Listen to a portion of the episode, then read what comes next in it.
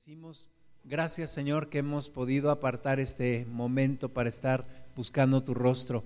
Reconocemos Señor que lo más importante en nuestra vida es tener comunión contigo, tener tu salvación, tener tu presencia. Gracias te damos Señor por guiarnos en la alabanza y en la adoración y ahora pedimos que tú nos ayudes para poder escudriñar tu palabra, que nos guíes Espíritu Santo, que no sea nuestra propia capacidad, sino tu gloria, tu poder, tu omnisciencia, tu sabiduría hablando en nuestros corazones y ocasionando un cambio, el cambio que tú quieres hacer en nosotros, sanando toda herida en el corazón, renovando nuestra mente. Y que todo esto sea para tu gloria. Reprendemos toda incredulidad, toda distracción en el nombre de Jesús. Y nos disponemos, Señor, para este tiempo, en el nombre de Jesús. Amén. Vamos al Evangelio según Juan, en el capítulo 11, una historia que solamente está narrada en el, Evangelio de Juan, una de las, uno de los pasajes que solamente aparecen en este Evangelio de Juan y no en los otros tres. Vamos a, a Juan 11.1, dice, estaba entonces enfermo uno llamado Lázaro de Betania, la aldea de María y de Marta, su hermana. María, cuyo hermano Lázaro estaba enfermo, fue la que ungió al Señor con perfume y le enjugó los pies con sus cabellos. Enviaron pues las hermanas para decir a Jesús, Señor, he aquí que el que amas está enfermo. Oyéndolo Jesús dijo, esta enfermedad no es para muerte, sino para la gloria de Dios, para que el Hijo de Dios sea glorificado por ella. Y nos, nos muestra aquí una parte bien importante del Señor Jesús. Algunos piensan que Dios es un Dios impersonal, un Dios que, que simplemente está en algún lugar, pero que no se relaciona directamente con la humanidad persona por persona. Pero aquí encontramos un Jesús que tenía amigos. Eh, algunos dicen que, que son consentidos de Dios. Realmente yo creo que Dios no tiene consentidos, pero cada quien se acerca a Dios y eso es lo que genera una relación, es decir, en la respuesta tuya hacia Dios, hacia el llamado de Dios y en la dedicación que tú le hagas a esa relación, consistirá el que realmente seas una persona cercana a Él, no porque Él tenga preferidos, dice la Biblia que Dios no hace acepción de personas. Y esta familia nos menciona a Marta, a María y a Lázaro, eran era una familia cercana al Señor Jesús, eran amigos del Señor Jesús. Nos muestra aquí que incluso María fue aquella mujer que ungió al Señor con un perfume y le enjugó los pies con sus cabellos. Entonces, una relación bien especial de Jesús con esta familia, con cada uno de ellos tres en particular, porque vamos a ver que los tres tienen personalidad diferente, tienen un temperamento diferente aunque son de la misma familia, pero Jesús entonces tenía una relación cercana con ellos, los conocía por nombre, conocía sus vidas, tenían una relación, tenían amistad, una amistad basada en la búsqueda de Dios. Pero entonces, estando él eh, lejos de la, de la casa de, de esta familia, le envían a decir que Lázaro está enfermo. Incluso la forma en la que se lo dicen, le dicen, oye Señor, Lázaro, aquel al que tú amas, mi hermano al que tú amas, está enfermo. Ahora se lo están notificando no para que, no para que le caiga, eh, no para que no le caiga de sorpresa si Lázaro llega a morir, sino le están notificando claramente para que haga algo, para que vaya a verlo, para que ore por él. Era claro para ellos que Jesús tenía un poder de sanidad, Jesús sanaba enfermos, era claro que tenía una fama de, de su poder, entonces le están notificando para que vaya donde quiera que esté, regrese, vaya a la casa, ore por Lázaro y Lázaro se levante. La preocupación es tal porque si no hubiera sido una enfermedad grave, no lo hubieran mandado llamar, pero está claro que era una enfermedad grave, que pensaban que, Lázaro, su vida estaba en peligro, y entonces recurren a, Jesús. Ahora, teniendo también esta relación tan cercana con Jesús, están seguras que Jesús va a responder de la manera en la que ellas esperan. ¿Y cómo es que ellas esperan que Jesús responda? Pues que inmediatamente Jesús vaya a su casa, ore por Lázaro y Lázaro se levante de esa enfermedad. Pero vamos a continuar leyendo. Juan 11:5 Y amaba Jesús a Marta y a su hermana y a Lázaro. Cuando oyó pues que estaba enfermo, se quedó dos días más en el lugar donde estaba. Y aquí nos parece una contradicción lo que nos dice este versículo 5 y versículo 6. Versículo 5 contradice al versículo 6 porque dice que amaba a Jesús a Marta, a María y a Lázaro. Pero el versículo 6 dice que cuando oyó que Lázaro estaba enfermo, se quedó dos días más en el lugar donde estaba. Entonces, si lo amaba realmente, entonces lo lógico sería que inmediatamente dejara todo lo que estaba haciendo ¿verdad? En nuestra mente humana, en eso, eso pensamos, que dejara todo lo que estaba haciendo, tomara el, camello de la, de, las, de la medianoche y saliera rápido para ayudar a su amigo Lázaro. Eso es lo que se espera. Pero no hizo eso. Amaba a esta familia, a cada uno en particular, nos dice que amaba a Marta, su hermana, y a Lázaro, pero cuando escuchó la noticia de que Lázaro está enfermo, no se va, no sale, no sale corriendo para allá, sino que se queda dos días más en el lugar en donde estaba. Si pensamos en cuánto tiempo le tomaría al mensajero salir de Betania hasta el lugar donde Jesús estaba, y luego los dos días más que Jesús se queda, y luego cuánto tiempo le tomaría a Jesús ir a donde está la casa de Lázaro, pensamos que el tiempo apremia y pensamos que lo que Jesús debió haber hecho era salir inmediatamente cuando recibe la noticia para ver a su amigo Lázaro, orar por él y que se levante y que sea sanado. Pero no lo hace así. Y muchas veces nosotros nos encontramos con la misma contradicción en nuestro corazón. Decimos, ¿por qué si tengo una relación tan cercana con Dios? ¿Por qué si Jesús me conoce por nombre? no hace lo que yo en mi mente espero que Él haga. No reacciona como yo en mi mente reaccionaría. No hace lo que yo espero que haga y eso me causa algo que se llama decepción. Eso me causa un problema en mi corazón porque yo estoy confiando en un Dios grande y poderoso, que yo sé que es poderoso, que yo sé que es grande, pero en mi situación particular no está actuando como yo espero que actúe. Y eso me causa una herida en el corazón y eso me causa un problema en mi relación con Dios. Siempre que tenemos una relación con alguien y esperamos algo de esa persona y esa persona no lo hace, nos causa una herida en nuestro corazón o al menos una molestia o al menos nos sorprende. Y es el caso de, de este Lázaro y de sus hermanas.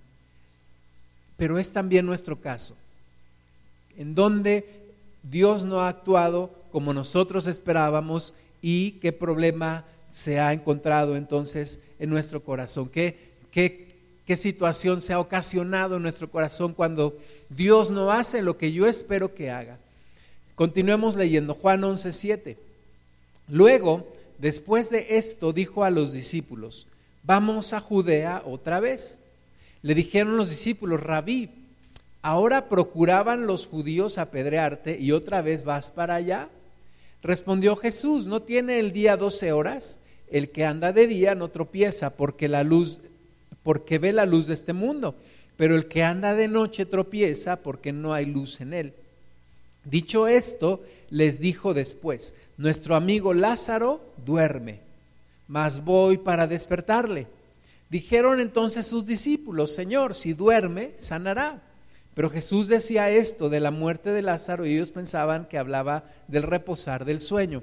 Y aquí encontramos otro problema en nuestra comunicación con Dios. Dios habla de una cosa y nosotros entendemos otra. Nosotros estamos hablando de algo y parece que Jesús entiende otra cosa. ¿verdad? Eh, después de los dos días que se quedan ahí en donde están, Jesús les dice a sus discípulos, vamos a Judea de nuevo. Y ellos se espantan y dicen, pero Señor, te están buscando para matarte. En el momento en el que tú pises esa región, te van a agarrar y te van a matar, y no solamente a ti, sino también a nosotros. Y entonces Jesús les dice, ¿por qué se espantan? Eh, no es el tiempo todavía. Dios tiene todo en control y no es el tiempo. Y vamos a ir a Judea y vamos a despertar a Lázaro. Entonces le dicen, pero entonces Lázaro está dormido, Señor, entonces está dormido, pues qué bueno porque está reponiendo fuerzas y se va a levantar y se va a sanar. Pero Jesús está hablando de la muerte de Lázaro. Lázaro ya está muerto. Jesús sabe que Lázaro ya murió. Hay una característica en Jesús que eh, es uno de los dones del Espíritu Santo que se llama palabra de ciencia. El Señor Jesús sabe cosas que por la capacidad humana no podría saber, pero que el Espíritu Santo le revela. El Espíritu de Dios le revela a Jesús, hombre, que Lázaro ya murió. Y entonces parece que todo, todo está eh, confabulándose en contra de esta familia porque le notifican a tiempo. Jesús no hace nada, Lázaro se muere y ahora van a ir para allá. Entonces, todo está como, como al revés de lo que uno esperaría que Dios hiciera. Y muchas veces así ocurre en nuestras vidas. ¿Verdad? Cosa tras cosa, incidente tras incidente, error tras error. Es que no atendieron bien a mi familiar, es que se conjugó este accidente, es que pasó esta situación y parece que todo está en contra nuestra. Y decimos, ¿y Dios dónde está?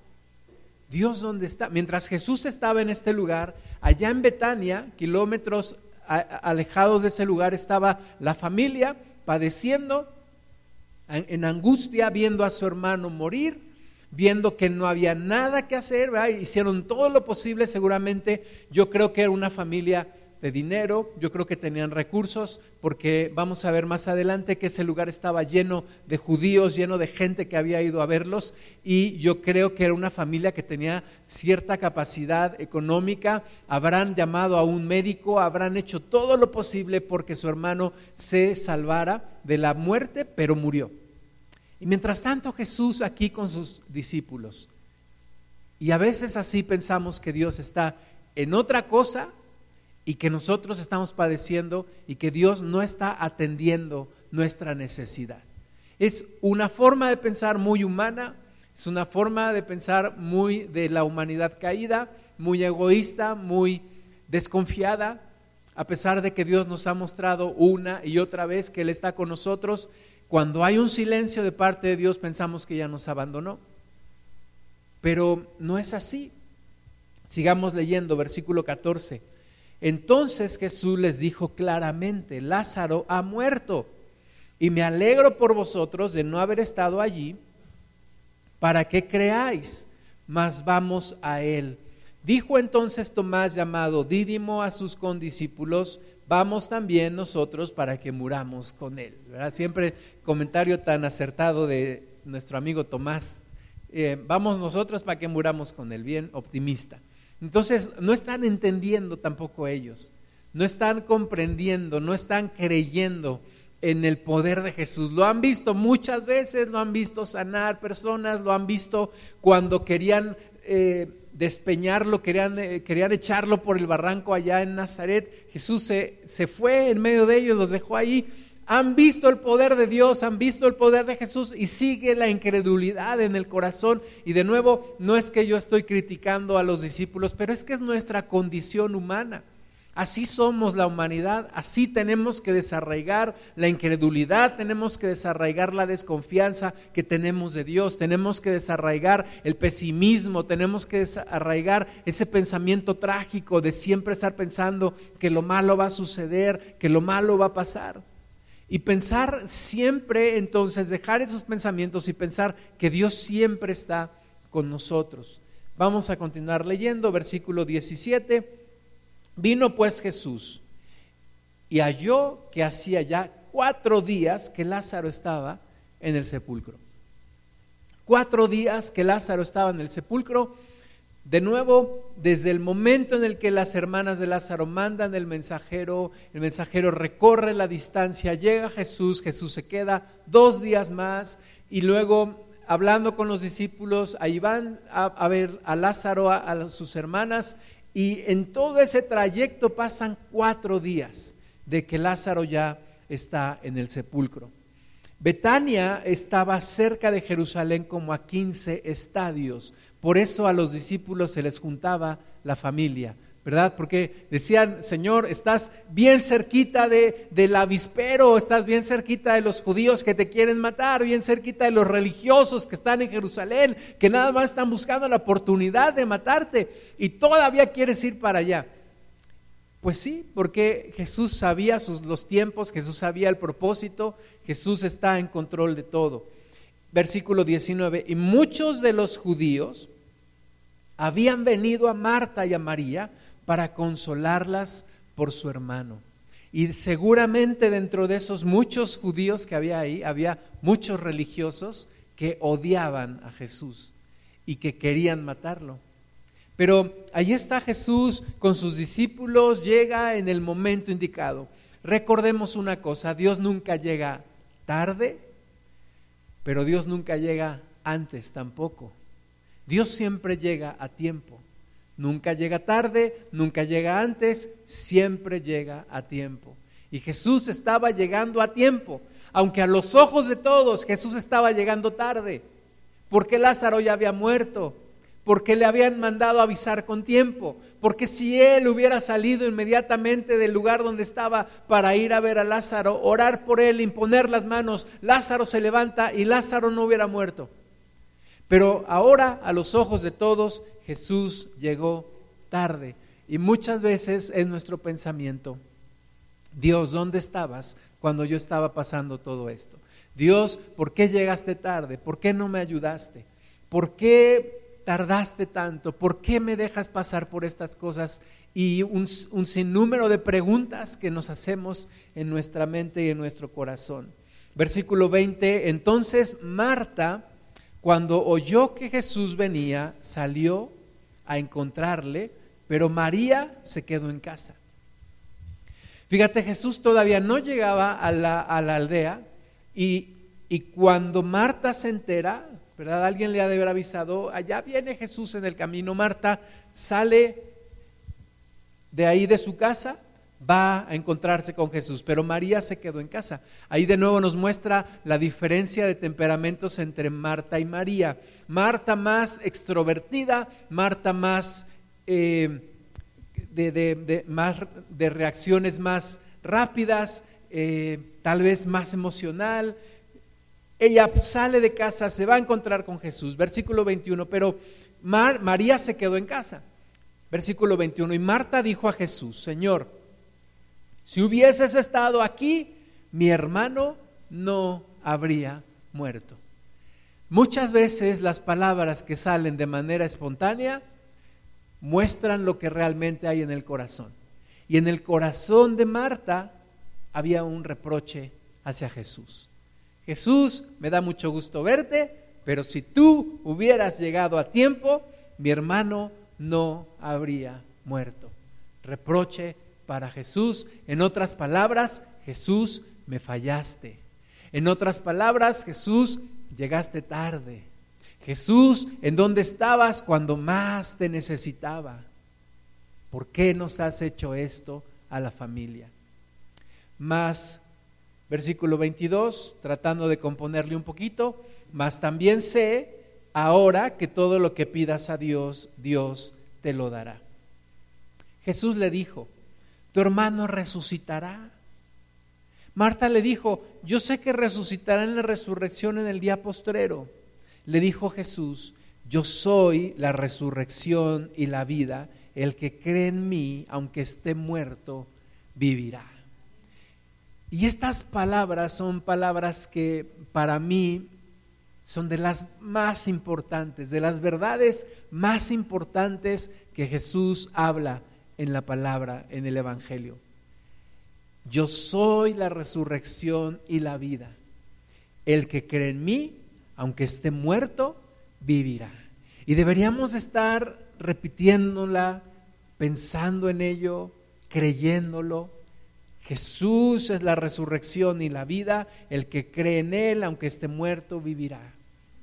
Jesús es la resurrección y la vida, el que cree en Él, aunque esté muerto, vivirá. Y pensar en ese sentido de eternidad y en esa vida eterna y en que a Dios no se le escapa nada y en que Jesús nunca llega tarde y que Dios todo lo tiene planeado y aún nuestros errores Dios los toma para hacer algo con ello y cumplir su propósito. Me acuerdo cuando empezábamos la pandemia y nos llegaban noticias de Europa y a mí me llegaron varias noticias. un amigo mío me compartió una carta que escribía alguien en España sobre lo que estaba pasando y veíamos las noticias y veíamos que la gente se estaba muriendo. Y luego me llegó un audio de, de una persona, de un hermano en Cristo en Francia, que habían estado en un congreso y había sido ahí un lugar en donde se habían contagiado muchas personas. Y entonces pensábamos, ¿qué va a suceder? Y, pensábamos, Dios, tú no nos vas a dejar pasar por algo así, tú no nos vas a permitir que miembros de nuestra familia sean tocados por esta enfermedad. Y orábamos con fe. Y entonces empezamos a ver que la enfermedad llegó a nuestro país, que mucha gente empezó a morir y que aún muchos cristianos empezaron a morir. Y entonces nuestra fe empezó a tropezar. ¿Qué está pasando?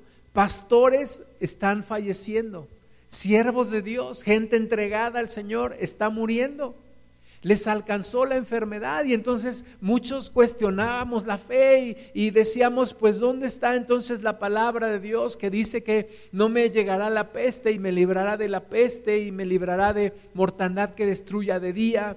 Y, entonces nuestra fe empezó a, tener conflictos. Y, y yo creo que muchos pensamos, Jesús me fallaste, Dios llegaste tarde, Dios, ¿dónde estás? ¿Qué está pasando en medio de todo esto? Y nuestras emociones empiezan a, salir y empezamos a cuestionar a Dios, así como Marta y María están viendo a su hermano ahí en la tumba, están viendo lo que sucedió, están recordando la aflicción, ¿verdad? A nadie le gusta recordar cuando un ser querido está por morir y, y toda la angustia y la agonía y el sufrimiento. Y ellas lo pasaron y pensando que Jesús llegó tarde. Y yo creo que es un momento en donde nuestra fe tiene que ser reafirmada.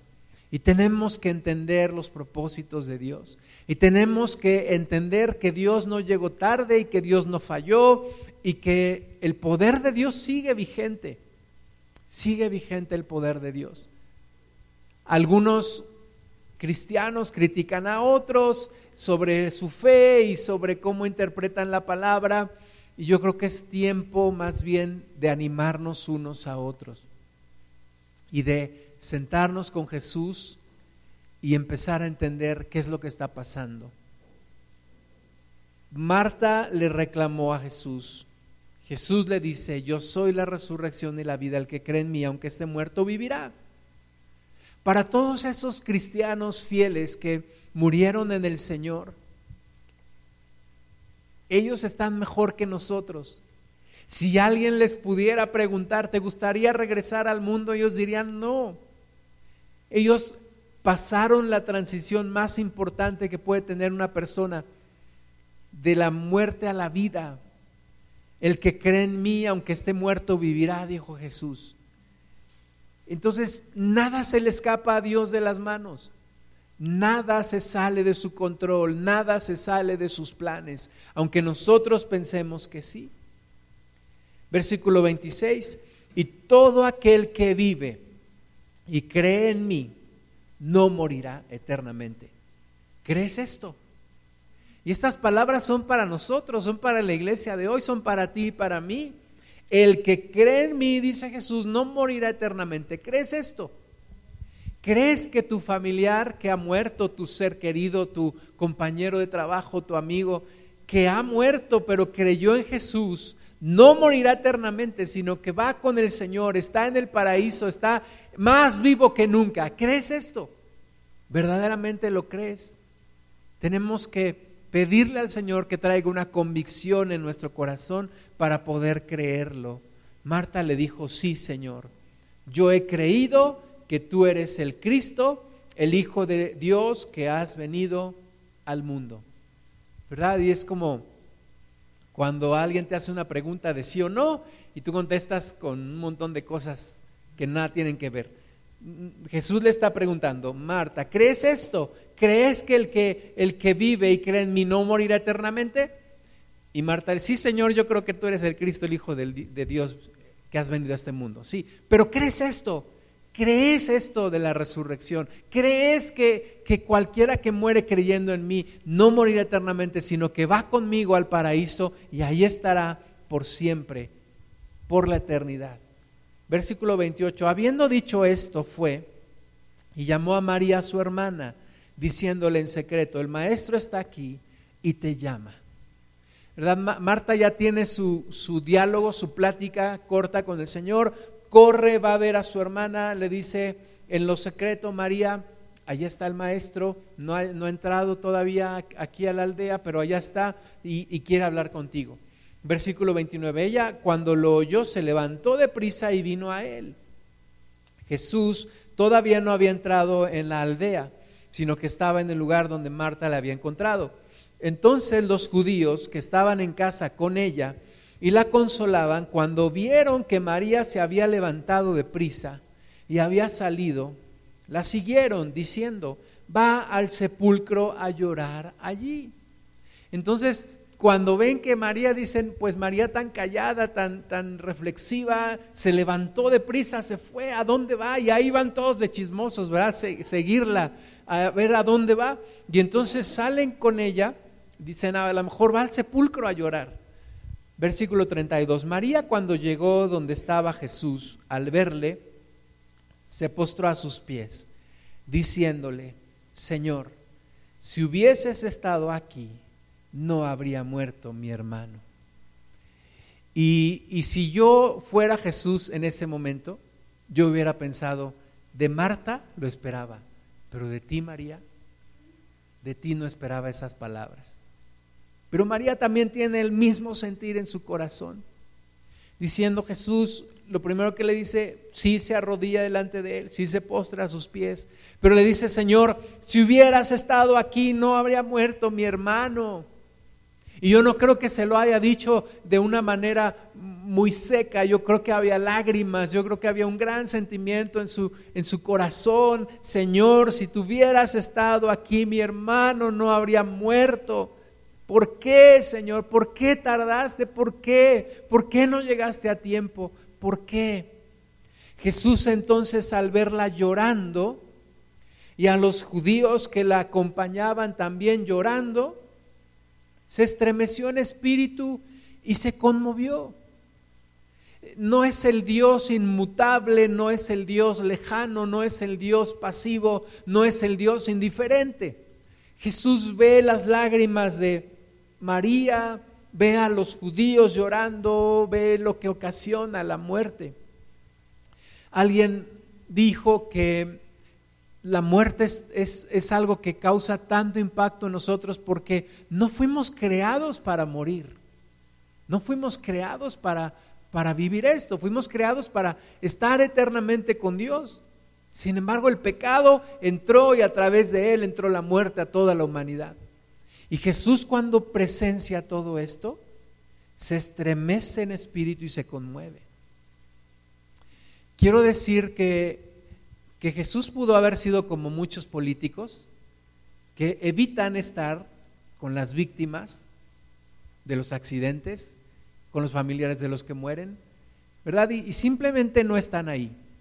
Jesús pudo simplemente no haber vuelto a ir a esa casa.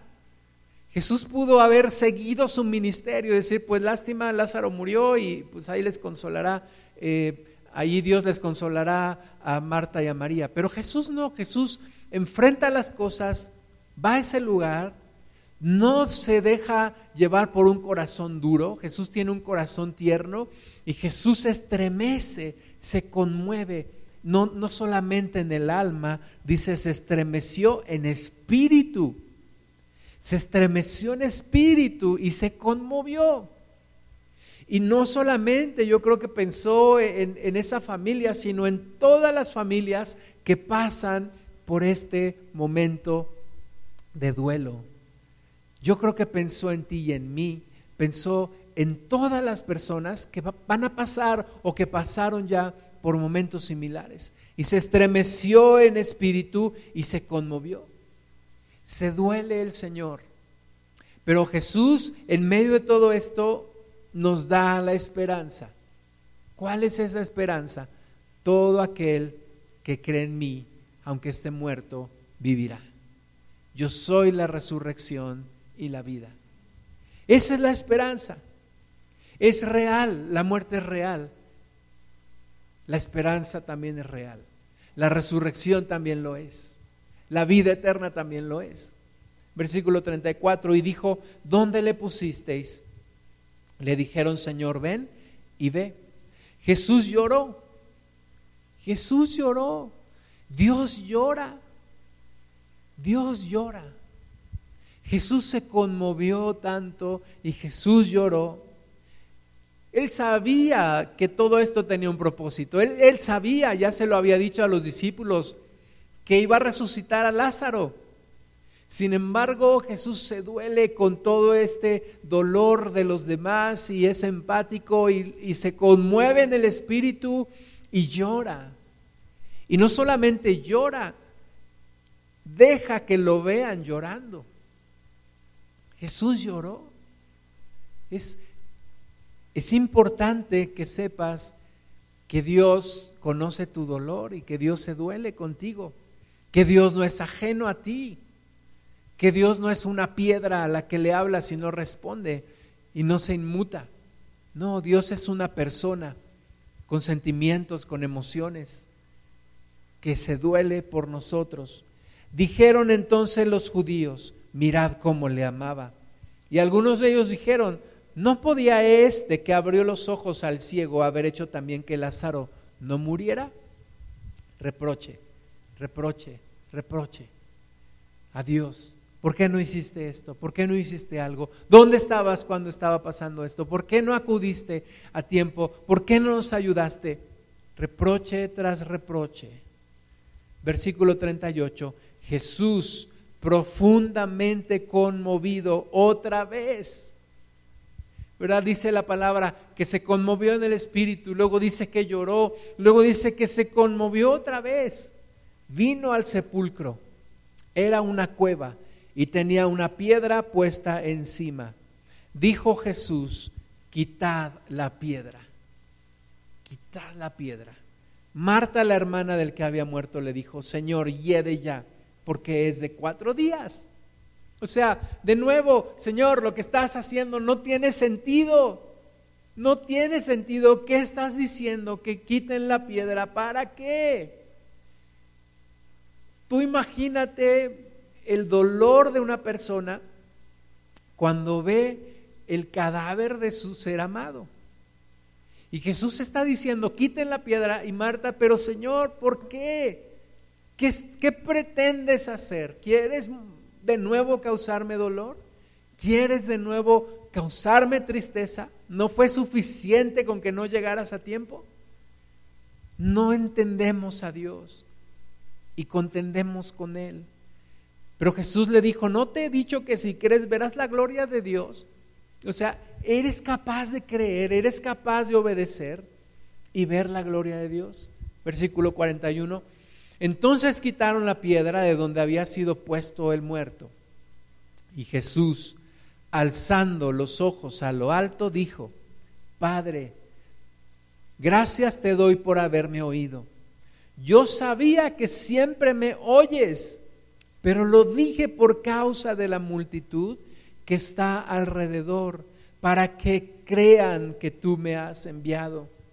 Y habiendo dicho esto, clamó a gran voz Lázaro, ven fuera. Y el que había muerto salió, atadas las manos y los pies con vendas y el rostro envuelto en un sudario. Jesús les dijo, desatadle y dejadle ir.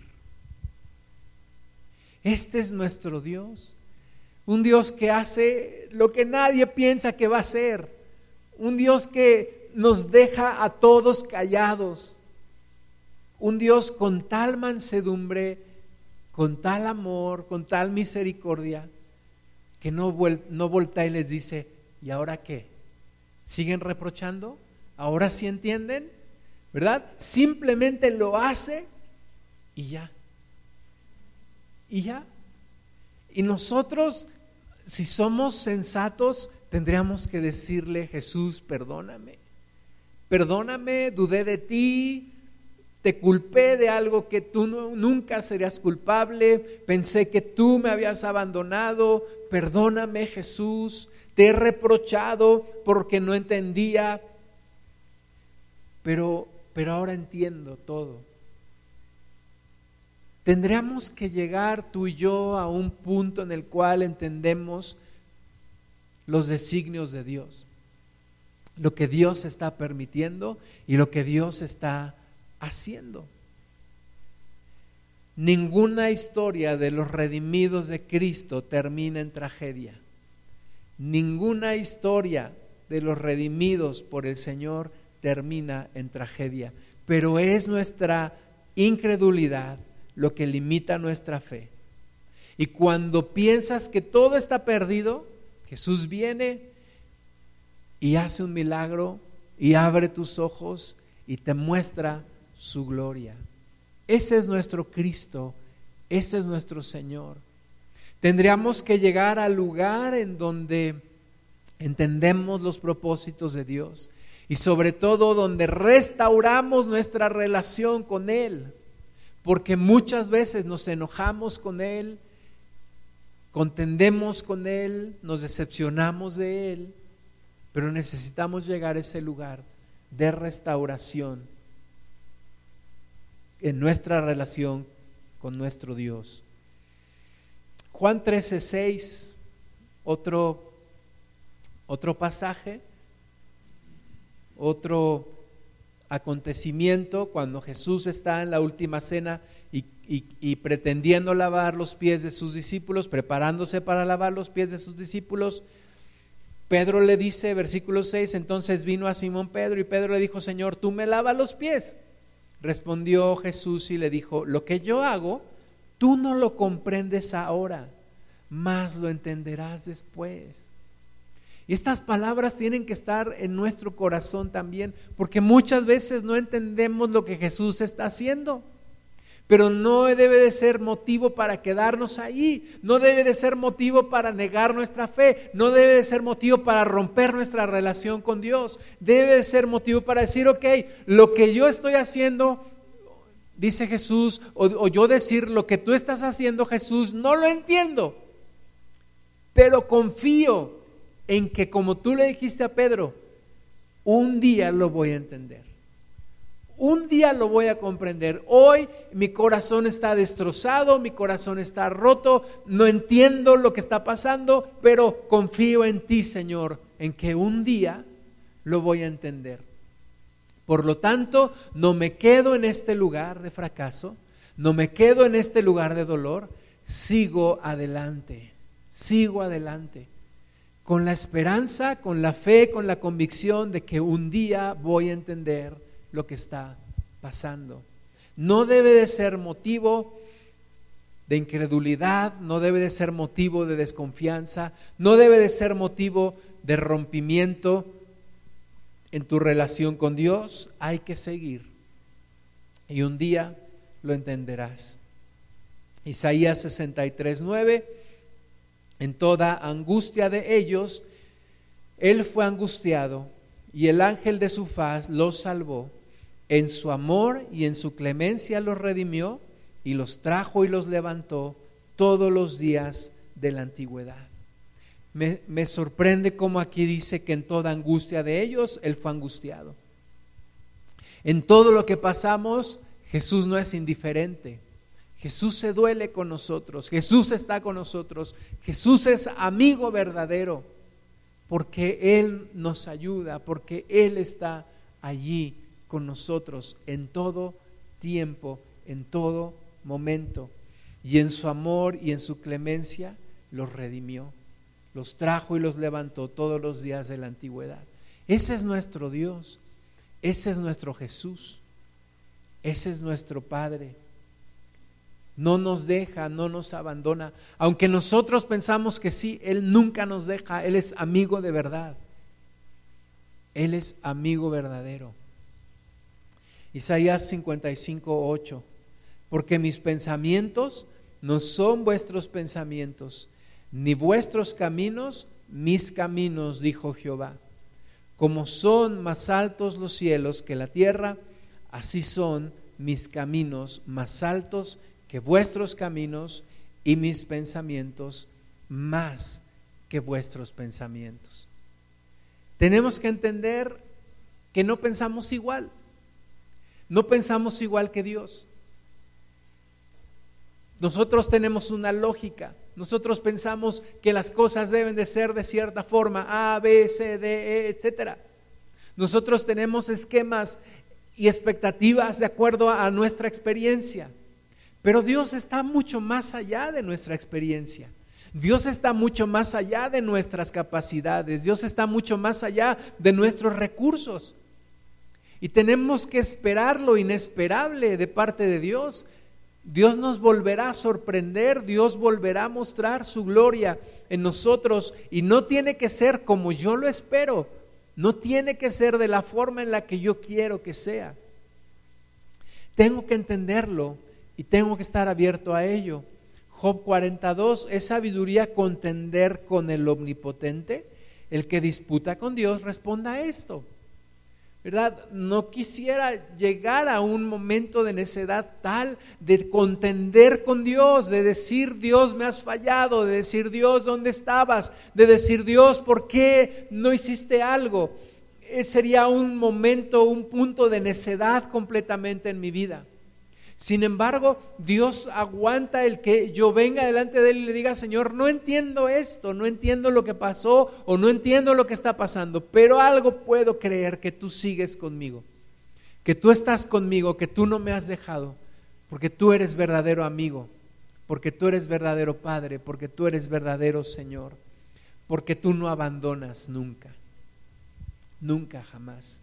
Isaías 43, 16, así dice Jehová el que abre camino en el mar y senda en las aguas impetuosas, el que saca carro y caballo, ejército y fuerza caen juntamente para no levantarse, fenecen como pábilo, quedan apagados. No os acordéis de las cosas pasadas, ni traigáis a memoria las cosas antiguas. He aquí que yo hago cosa nueva. Pronto saldrá a la luz, ¿no la conoceréis? Otra vez abriré camino en el desierto y ríos en la soledad. Las fieras del campo me honrarán, los chacales y los pollos del avestruz, porque daré aguas en el desierto, ríos en la soledad, para que beba mi pueblo, mi escogido. Este pueblo he creado para mí, mis alabanzas publicará. Dios dice, hay algo nuevo hay algo nuevo, no te quedes ahí donde estás, sigue adelante, hay algo nuevo, hay algo de parte de Dios, hay algo bueno para tu vida. Sigue adelante, sigue adelante y encontrarás las maravillas de Dios. Primera de Corintios 2, 6, sin embargo, hablamos sabiduría entre los que han alcanzado madurez y sabiduría no de este siglo, ni de los príncipes de este siglo que perecen mas hablamos sabiduría de Dios en misterio, la sabiduría oculta, la cual Dios predestinó antes de los siglos para nuestra gloria, la que ninguno de los príncipes de este siglo conoció, porque si la hubieran conocido nunca habrían crucificado al Señor de gloria. El Espíritu Santo a través de Pablo está diciendo una cosa, miren, señores, estamos hablando en otro nivel. Estamos hablando en otro nivel de entendimiento.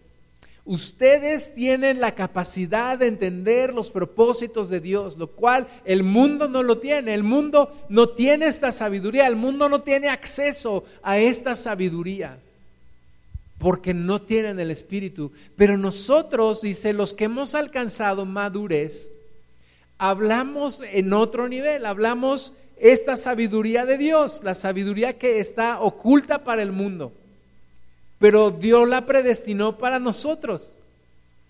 Entonces podemos entender las cosas, podemos saber los planes de Dios. No, no podemos eh, permanecer siempre en un punto en el cual decimos, ¿por qué? ¿Por qué? ¿Por qué? ¿Por qué Dios? ¿Por qué? No, sino que llegamos a un punto en el cual entendemos, fluimos en los propósitos de Dios y vamos entendiendo la vida. Vamos entendiendo los planes. Versículo 9, antes bien, como está escrito, cosas que ojo no vio, ni oído oyó, ni han subido en corazón de hombre, son las que Dios ha preparado para los que le aman. Estas cosas que Dios ha preparado para ti y para mí. Esa sabiduría que está oculta para el mundo, pero revelada a nosotros los que hemos creído en Jesús. Pero Dios, versículo 10, nos la reveló a nosotros por el Espíritu, porque el Espíritu todo lo escudriña aún lo profundo de Dios. Porque ¿quién de los hombres sabe las cosas del hombre sino el Espíritu del hombre que está en él? Así tampoco nadie conoció las cosas de Dios sino el Espíritu de Dios. Y tú y yo tenemos acceso a ese conocimiento y a esa sabiduría de Dios y a poder entenderla.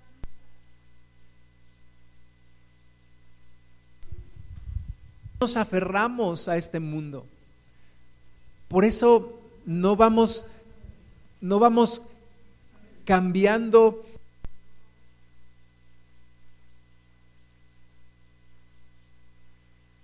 nos aferramos a este mundo. Nos deseamos con Dios, no decimos, Dios, ¿por qué? ¿Por qué? ¿Por qué? No, sí hay emociones, sí nos cuesta trabajo, pero entonces alcanzamos nuestra paz, nos llenamos con el Espíritu y dejamos que fluya la sabiduría de Dios en nosotros. Y vamos entendiendo los planes de Dios. Y el Espíritu Santo nos va revelando las cosas de Dios nos va revelando nuestro ser amado que falleció en Cristo está con el Señor, está mejor, no está sufriendo. Y yo un día deseo también estar con el Señor. Vamos entendiendo, toda esta pandemia tiene un propósito. Me acuerdo de una de las veces que hablé con el hermano Wayne y me preguntaba cómo están las cosas por allá y y, me decía, hermano, cuando los propósitos de Dios para esta pandemia se cumplan, la fuerza de ese virus empezará a bajar. Y estamos viendo que está bajando, gracias a Dios, y hay alertas, hay muchos lugares en donde están alertas los, los médicos, las personas de ciencia y esperando que no vuelva otra oleada de, de sufrimiento y hay países que todavía la siguen pasando muy mal. Pero también vemos que, que gracias a Dios hay esperanza, hay recuperación, los propósitos de Dios se están cumpliendo. ¿Cuál era el propósito de Dios para mi vida en medio de esta pandemia y de esta prueba? El Espíritu de Dios me lo quiere mostrar. Versículo 12, y nosotros no hemos recibido el espíritu del mundo, sino el espíritu que proviene de Dios, para que sepamos lo que Dios nos ha concedido, lo cual también hablamos no con palabras enseñadas por sabiduría humana, sino las que enseña el espíritu acomodando lo espiritual a lo espiritual. Versículo 14, porque el hombre natural no percibe las cosas que son del Espíritu de Dios, porque para él son locura y no las puede entender porque se han de discernir espiritualmente. En cambio, el espiritual juzga todas las cosas, pero él no es juzgado de nadie, porque ¿quién conoció la mente del Señor? ¿Quién le instruirá? Mas nosotros tenemos la mente de Cristo. Yo tengo que llegar a un punto de consolación del Espíritu Santo tal que empiezo a entender las cosas, que empiezo a ver claramente, que empiezo a ver, número uno, que Dios no me falló, número dos, que Dios no llegó a destiempo, número tres, que Dios siempre ha estado conmigo, número cuatro, que Dios tiene un plan en todo, número cinco, que Dios tiene un futuro para mí, etcétera, etcétera, etcétera. Tengo que fluir en ese conocimiento de mi Dios porque el Espíritu Santo me lo muestra, me lo revela, porque yo no he recibido el Espíritu de este mundo, sino he recibido el Espíritu Santo que mora en mí, que me guía hacia toda verdad. Efesios 3:20, y aquel que es poderoso para hacer todas las cosas mucho más abundantemente de lo que pedimos o entendemos, según el poder que actúa en nosotros, a Él sea la gloria en la iglesia, en Cristo Jesús, por todas las edades, por todos los siglos de los siglos. Amén.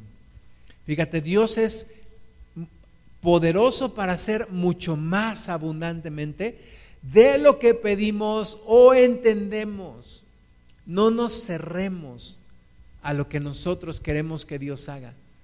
No nos montemos en nuestro macho de decir Dios tiene que ser de esta forma. No, Dios es poderoso para hacer mucho más abundantemente de lo que pedimos o entendemos.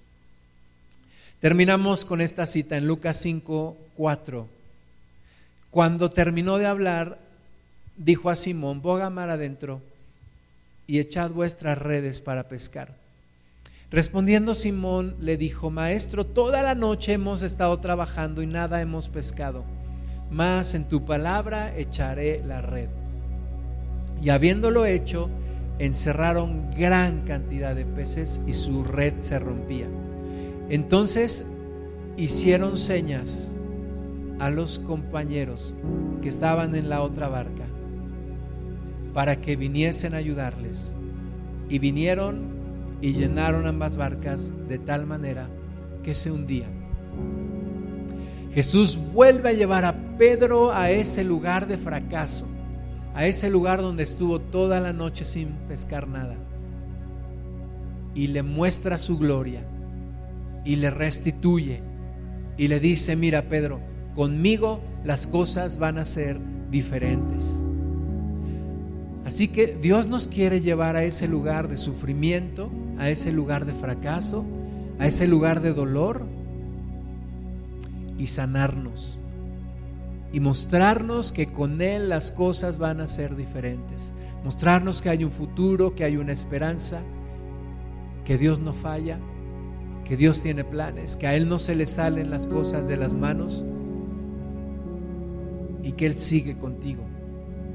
Cierra tus ojos, levanta tus manos. Amado Padre, bendecimos tu nombre. Jesús, gracias. Eres verdadero amigo, verdadero Salvador, verdadero Dios, verdadero Padre, verdadero hermano. Gracias por nunca dejarme, gracias por nunca abandonarme, gracias por estar en los momentos más difíciles de mi vida y ayudarme. Gracias por darme esperanza de nuevo, por levantarme, por ayudarme a caminar hacia adelante. Gracias te doy con todo mi corazón, Señor, porque de no ser por ti no sé lo que pasaría de mí. Y gracias Jesús, porque tú eres la resurrección y la vida. El que cree en ti, aunque esté muerto, vivirá.